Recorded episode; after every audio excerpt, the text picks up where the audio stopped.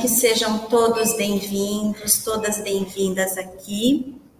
Quero agradecer mais uma vez a oportunidade de estar aqui nessa casa que eu tanto amo, com tantos amigos queridos, tanto encarnados quanto desencarnados. E que nessa tarde de hoje a gente possa compartilhar de uma reflexão importante como sempre, todas as que vêm aqui, todas as palestras que são ministradas, trazem sempre uma reflexão que eu costumo dizer que, primeiramente, é para o palestrante. Né? A gente recebe esse, o tema para a gente estudar e também perceber em que medida esse tema a gente está conseguindo praticar na nossa vida, a gente está cuidando desse tema na nossa vida e a partir daí a gente comunica para o maior número de pessoas. Então, qual que é o tema com que eu fui agraciada nesta é, oportunidade da palestra de hoje? É extensão da alma. É falar do corpo como a extensão da alma. E é uma lição de um livro chamado Renovando Atitudes, que é do nosso amigo espiritual Hamed. Tá? Então ele começa fazendo, traz do Evangelho um trechinho que eu vou ler para nós aqui. Amai, pois, a vossa alma, mas cuidai também do corpo, instrumento da alma Desconhecer as necessidades que são indicadas pela própria natureza é desconhecer a lei de Deus. Não o castigueis pelas faltas que o vosso livre-arbítrio fê-lo cometer, e das quais ele é tão irresponsável como é o cavalo mal dirigido, pelos acidentes que causa. Bom, então por esse trechinho, a gente já percebe, né? Ele faz uma comparação com um cavalo mal dirigido, né? Então, quem dirige um cavalo? Um ser humano, né? Que vai conduzindo esse cavalo. Se esse ser humano que está montado no cavalo não sabe para onde ir, não cuida do seu cavalo, que é o instrumento que pode levá-lo ao seu destino, o que, que acontece? Esse cavalo provavelmente não vai, é, vai ficar desorientado, né? não vai ser bem tratado. Essa comparação é feita também em relação ao nosso corpo como instrumento de evolução do nosso espírito, enquanto a gente está encarnado na Terra. Então, às vezes, as pessoas pensam de uma forma equivocada que fazer sacrifícios com o corpo, a gente está purificando a alma. E na verdade não é. A gente tem que cuidar bem do nosso corpo. A gente tem que cuidar tão bem do nosso corpo como da alma. Por quê? O que, que o Espiritismo nos, nos explica? A alma é o espírito encarnado. A alma é que anima o corpo físico. Então, na verdade, por isso que o Hamed fala que o corpo nada mais é que uma extensão mais densa da nossa alma. É, quando a gente, nós, almas, né, espíritos encarnados, a gente tem o nosso espírito, que é a parte mais sutil é a energia mais sutil que existe. Tem o corpo físico, mas entre o espírito e o corpo, nós temos também uma energia sutil chamada perispírito, que não é nem tão sutil, né? nem tão, eh, vamos dizer, leve, nem tão fluido quanto o espírito, mas também não é tão denso quanto o corpo. O perispírito, na realidade, é o que modela a nossa roupagem física. Muitas coisas que a gente às vezes traz até como sintoma físico ou alguma parte do nosso corpo que a gente é mais sensível. Às vezes, uma propensão maior à dor de garganta, às vezes, uma propensão maior à dor de cabeça. Isso, na verdade, a gente precisa da medicina da terra para entender esse sintoma e tratar. Mas muitas vezes a gente também já traz essas marcas no nosso perispírito, nos centros de força que são localizados no perispírito e que têm correspondência com o nosso corpo. Então, por exemplo, quando eu falei, e aí eu trago até uma experiência minha mesmo, de quando eu era criança, eu tinha muita propensão à inflamação e infecções na garganta durante um bom tempo da minha vida, desde que eu nasci. Então, muito provavelmente, né, eu já trazia essa predisposição no meu centro de força laríngeo. Quando a gente toma o passo espiritual, na verdade, a gente recebe os fluidos, tanto da espiritualidade quanto os fluidos magnéticos do médium que no, nos dá o passe, justamente nesses centros de força principais que são localizados onde? No nosso perispírito. E aí a gente também tem um conforto na parte física. Por quê? Porque nós somos interconectados com todas essas partes que nos somam como ser humano.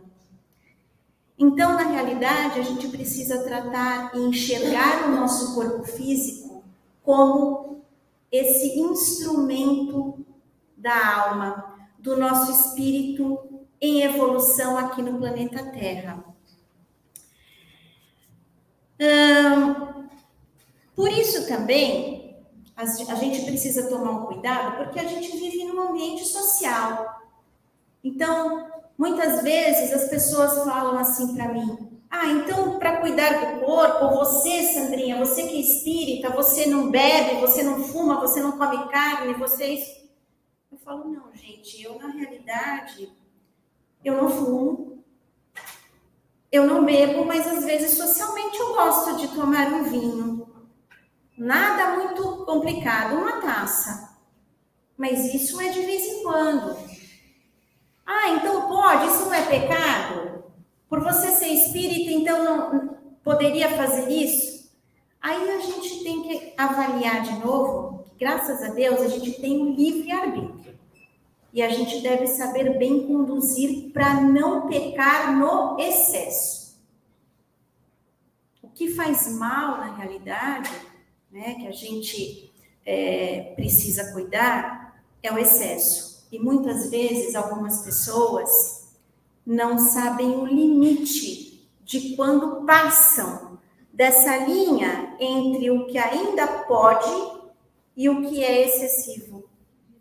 Eu estou falando em relação, por exemplo, ao consumo de álcool, cigarro mesmo, e outras coisas, sexo, é, compras.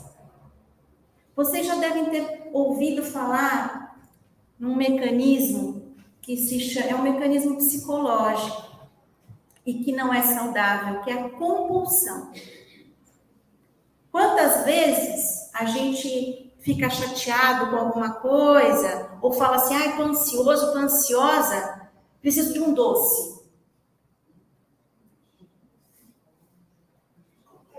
Ou então vou dar uma escapadinha, vou dar uma fumada para dar uma aliviada.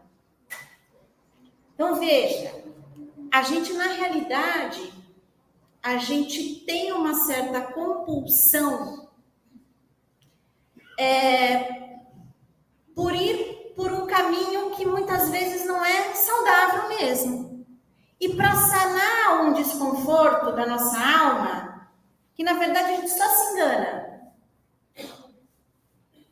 Porque não vai resolver o nosso problema comer o doce, ah, mas tem um alívio. Tem um alívio por quê? Porque do ponto de vista biológico, quando você ingere glicose, você aciona outros neurotransmissores que te dão momentaneamente a, a sensação de prazer, mas é momentâneo.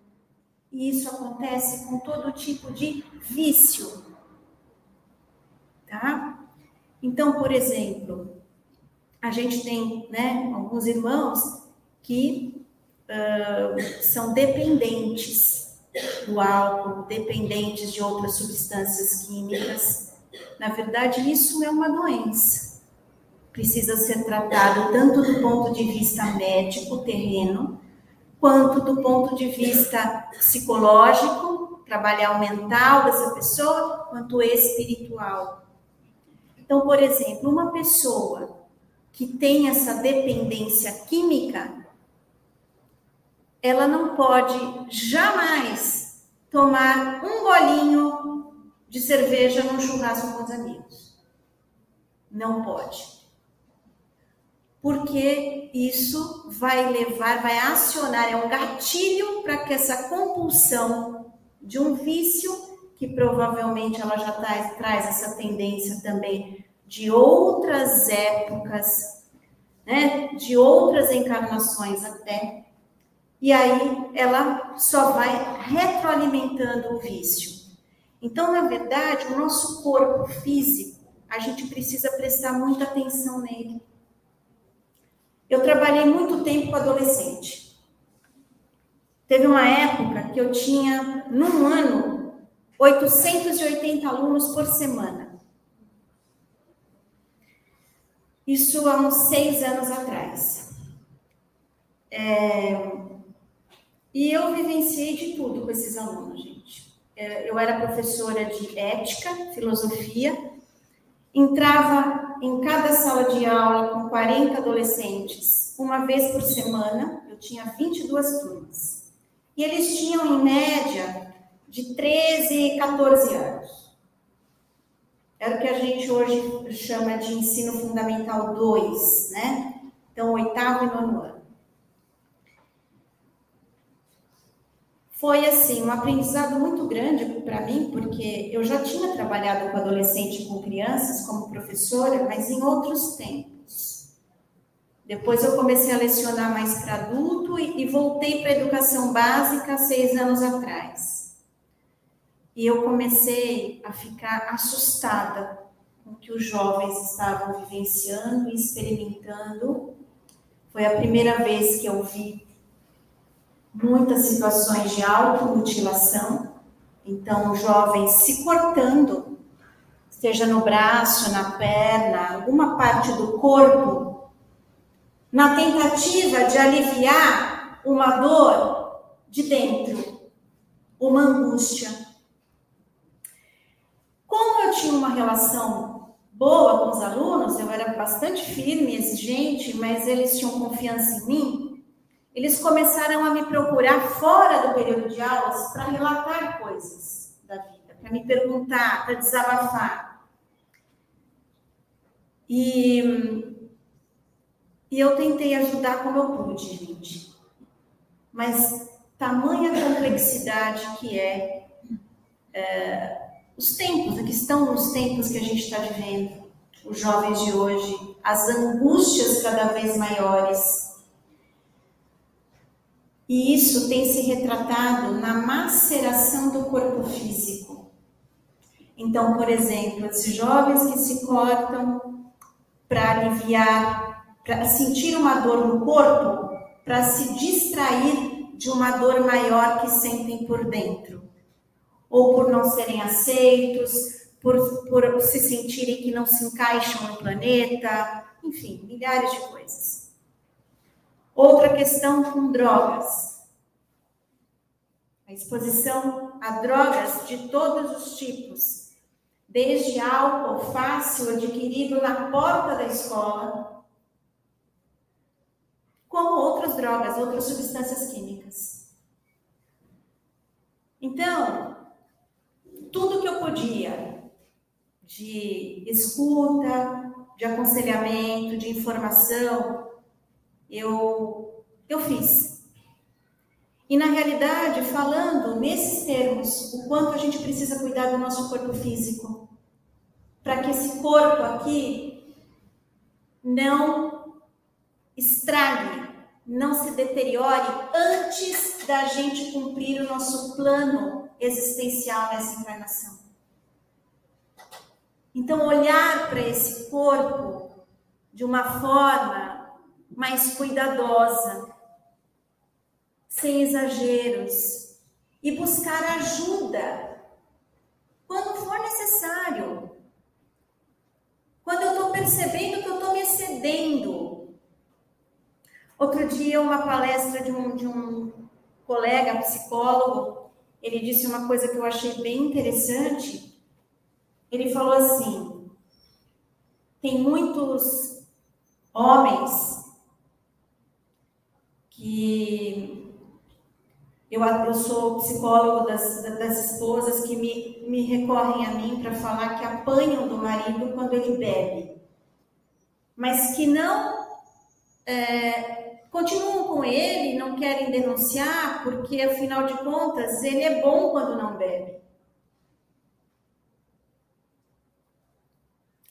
E aí ele né, disse assim, na palestra, falou, olha, eu fico pensando e tentando refletir com as pessoas que passam por situações desse tipo, se quando essas pessoas que bebem, fazem uso em excesso de algum vício, né?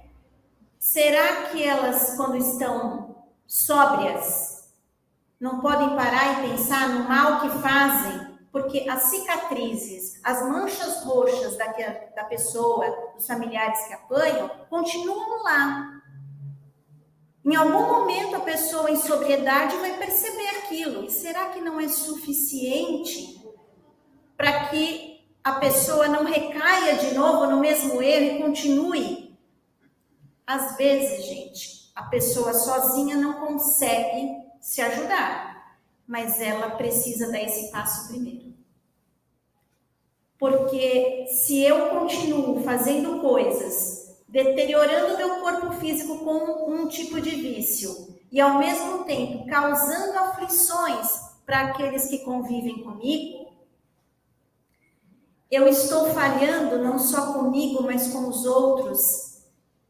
E isso tem a ver também com falha de caráter que é algo, que é um atributo também do espírito humano. A gente, cada vez que reencarna, cada vez que a gente tem uma oportunidade evolutiva, seja no plano terreno, seja na própria espiritualidade, a gente vem para se aperfeiçoar, para se cristificar aos poucos. Então, na realidade, se a gente tem um problema, tem que tratar. Ninguém é fadado ao fracasso para o resto da existência, muito pelo contrário. Deus criou a todos nós a sua imagem e semelhança. E se não temos vícios no nosso corpo físico, podemos ter vícios morais. Por exemplo, pensar negativo. Vezes, e eu mesma me incluo nisso e, e tento me corrigir, às vezes está tudo bem na minha vida, mas aí eu penso, nossa, está tudo tão bem, o que será que vai acontecer? Aí eu fico pensando assim, me dá dor de cabeça, me dá um pouco de enjoo. Por quê? Existe uma coisa chamada psicossomatização quando sintomas que a gente tem na nossa mente, pensamentos doentios, de medo, pensamentos negativos, quando a gente fica sustentando isso, a gente adoece no corpo físico. Lembrando que o corpo, por que, que isso acontece? É a extensão da nossa alma. Então, muitas vezes, os sintomas que a gente tem físicos na verdade, quem está pedindo socorro é a alma. Não adianta tratar só o corpo se você também não cuidar da sua alma. Isso vale para todo tipo de doença, viu, gente? Às vezes as pessoas falam assim: Ah, mas isso acontece com quem tem depressão. Ou então, ah, quem tem câncer é porque é uma pessoa que guardou raiva há muito tempo. Não é assim, gente. É, é bem mais complexo que isso. É, é, é multifatorial. Se fosse simples, a gente também resolveria num piscar de olhos. Mas tem vários fatores que, que estão envolvidos. Hoje aqui eu estou chamando atenção para essa relação da alma com o corpo. Então, muitas vezes a pessoa está deprimida, ah, então ela está deprimida, por isso que é, ela não consegue sair de casa, não consegue se relacionar, está emagrecendo demais. Tudo bem, isso acontece. Mas a gente percebe, e eu falo por mim mesma. Eu, quando tive um episódio agudo de depressão, poxa, mas você não tava, você não trabalha espiritualmente, você espírita também tem depressão? Tem. Padre tem, pastor tem. Gente, nós somos, antes de sermos espíritas, homens, mulheres, nós somos seres humanos e estamos sujeitos a todo tipo de vicissitude, de, de turbulência, de desafio que existe na existência humana. Então, eu trabalho hoje em dia com muitas pessoas que estão perto da morte física. Muitas vezes são pacientes que têm câncer. E existe, parece que um, um, uma culpa, muitas vezes, nesse paciente.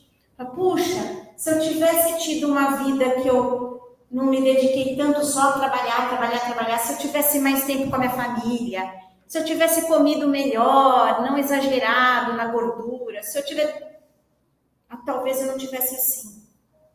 Eu falo, calma. Você já está doente, o tratamento não é fácil. Não vai se culpar e aumentar o grau do seu sofrimento. A gente pode tomar consciência de algumas coisas do que a gente fez e que daqui para frente, então, vai mudar. Agora, não dá para apagar o passado. Isso em relação a tudo. Eu não preciso saber que estou morrendo para fazer mudanças na minha vida, gente. Não preciso. Até é importante que a gente faça, o que eu mais aprendo com esses pacientes é, eles falam assim para mim, Sandrinha, não deixe nada para depois. Aproveite a vida. E esse aproveitar a vida tem a ver também com perdoar. Ah, não estou falando com aquela pessoa faz tempo, mas deixa passar mais um tempo, depois eu falo. Não deixa passar tanto tempo assim, gente. A gente não sabe o dia de amanhã. Foi com esses pacientes que eu aprendi também a me cuidar melhor. E aí fica a dica para todo mundo, porque se a gente tem que cuidar melhor do nosso corpo, o que fazer com ele?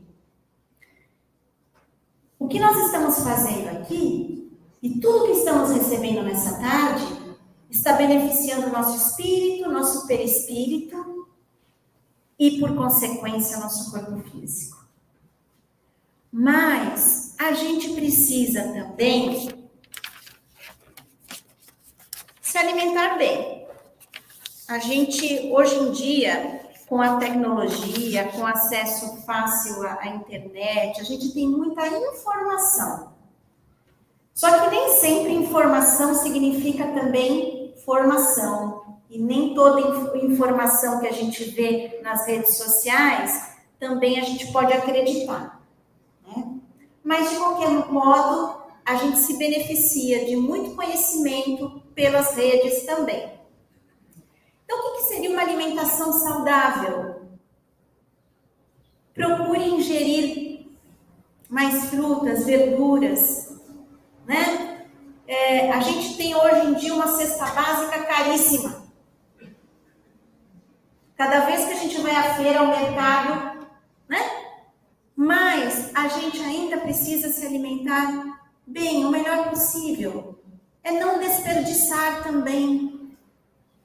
A aprender a aproveitar o melhor em tudo dos alimentos. Muitos alimentos pode, você pode é, fazer alguma receita com os talos, aqueles talos que a gente às vezes joga fora. Não, né? Coloca na receita, tem nutriente.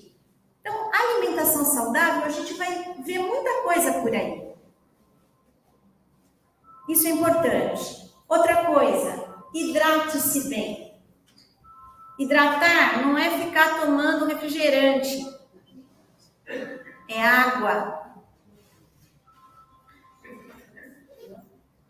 É, eu peço a gentileza que quem tiver com o celular ligado, né, que possa desligar. Então a hidratação, tem gente que fala assim para mim: "Ah, não, eu quando tô com sede, é uma delícia beber água". Pois eu vou dizer para vocês o seguinte: é importante beber água sem estar com sede. Porque a sede é o primeiro sinal de desidratação do seu corpo.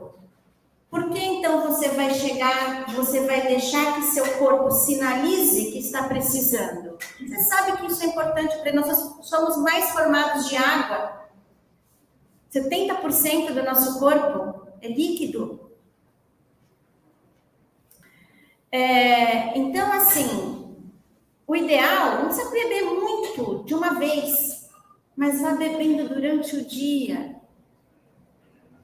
quando você se hidrata bem, você respira melhor, as suas funções digestivas melhoram,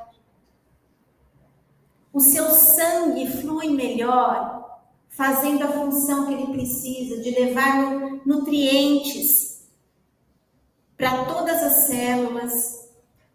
Então, às vezes, a gente não dá importância para isso, mas é necessário. E é necessário se hidratar e comer bem, porque se você está cuidando do seu corpo, o seu espírito agradece.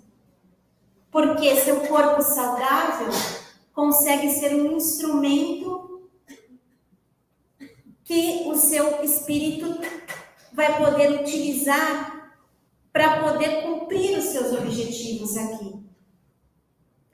Uma outra coisa que é importante, seja ativo, ativa. Pratique atividade física. Atividade física é importante.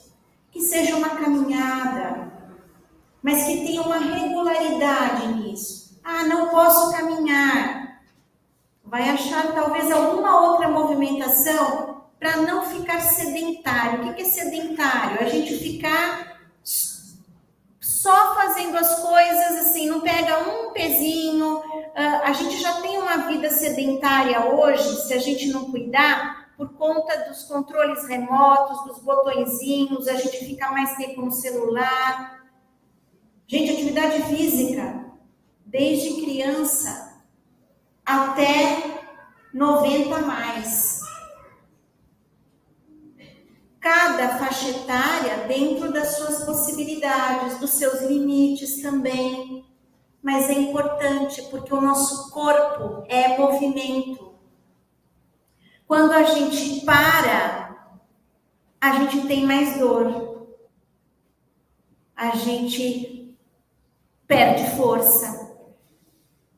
Então, cuidar do corpo, tudo sem exageros, mas é um equilíbrio de coisas.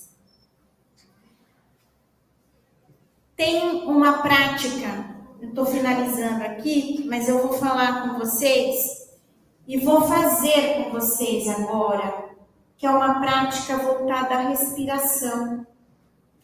A gente chama isso, a medicina tem chamado de mindfulness. É uma palavra em inglês, mindfulness, que significa estar atento no momento presente.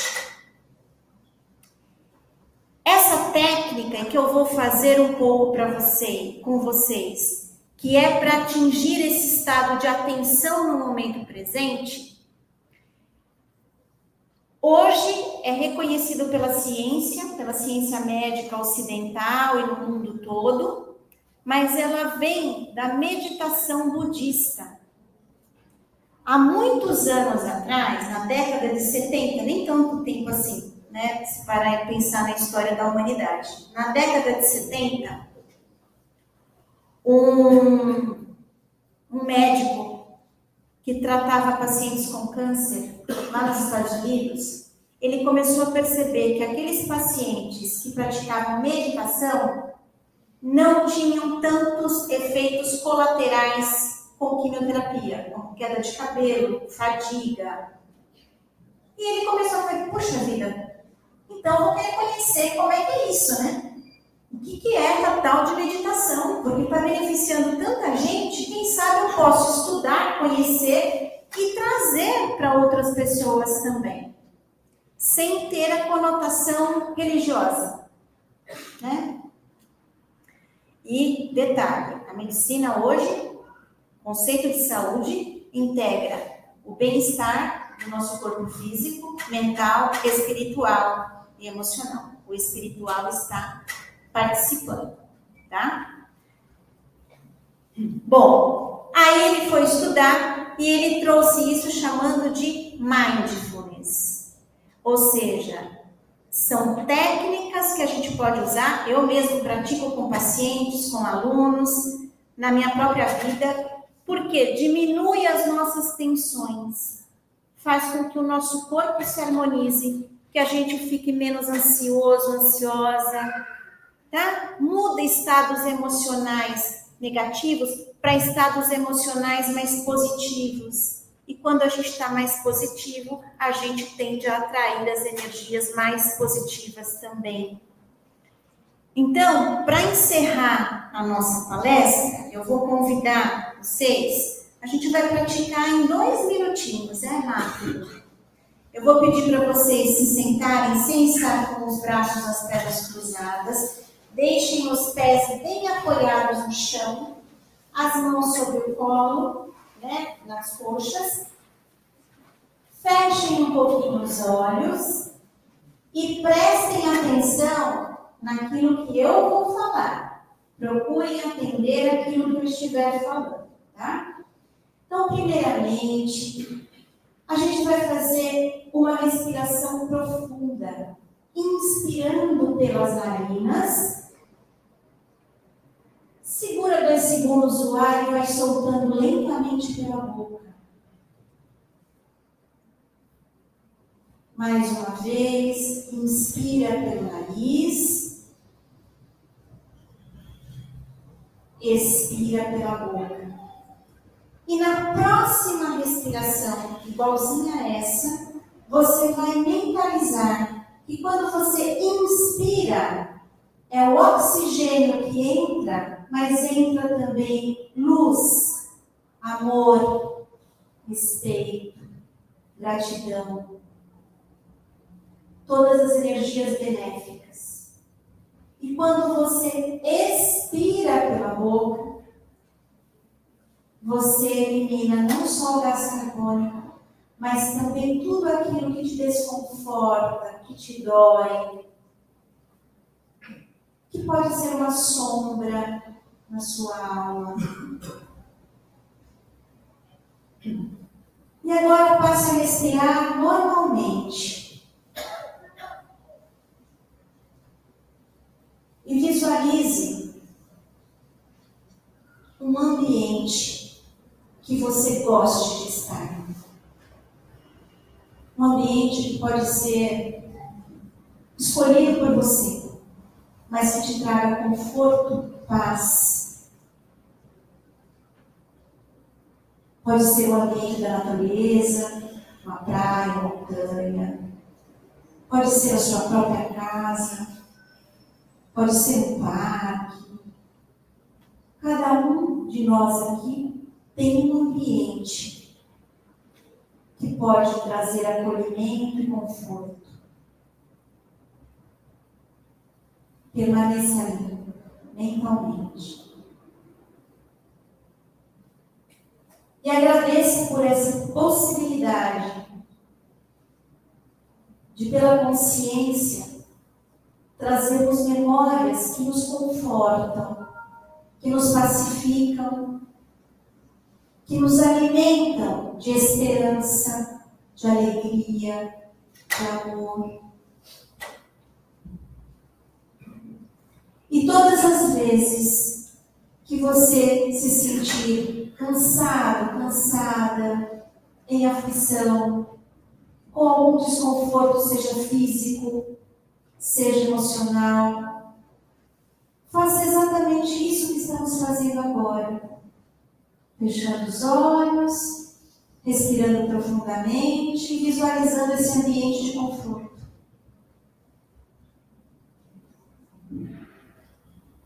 Vamos agradecer por essa oportunidade.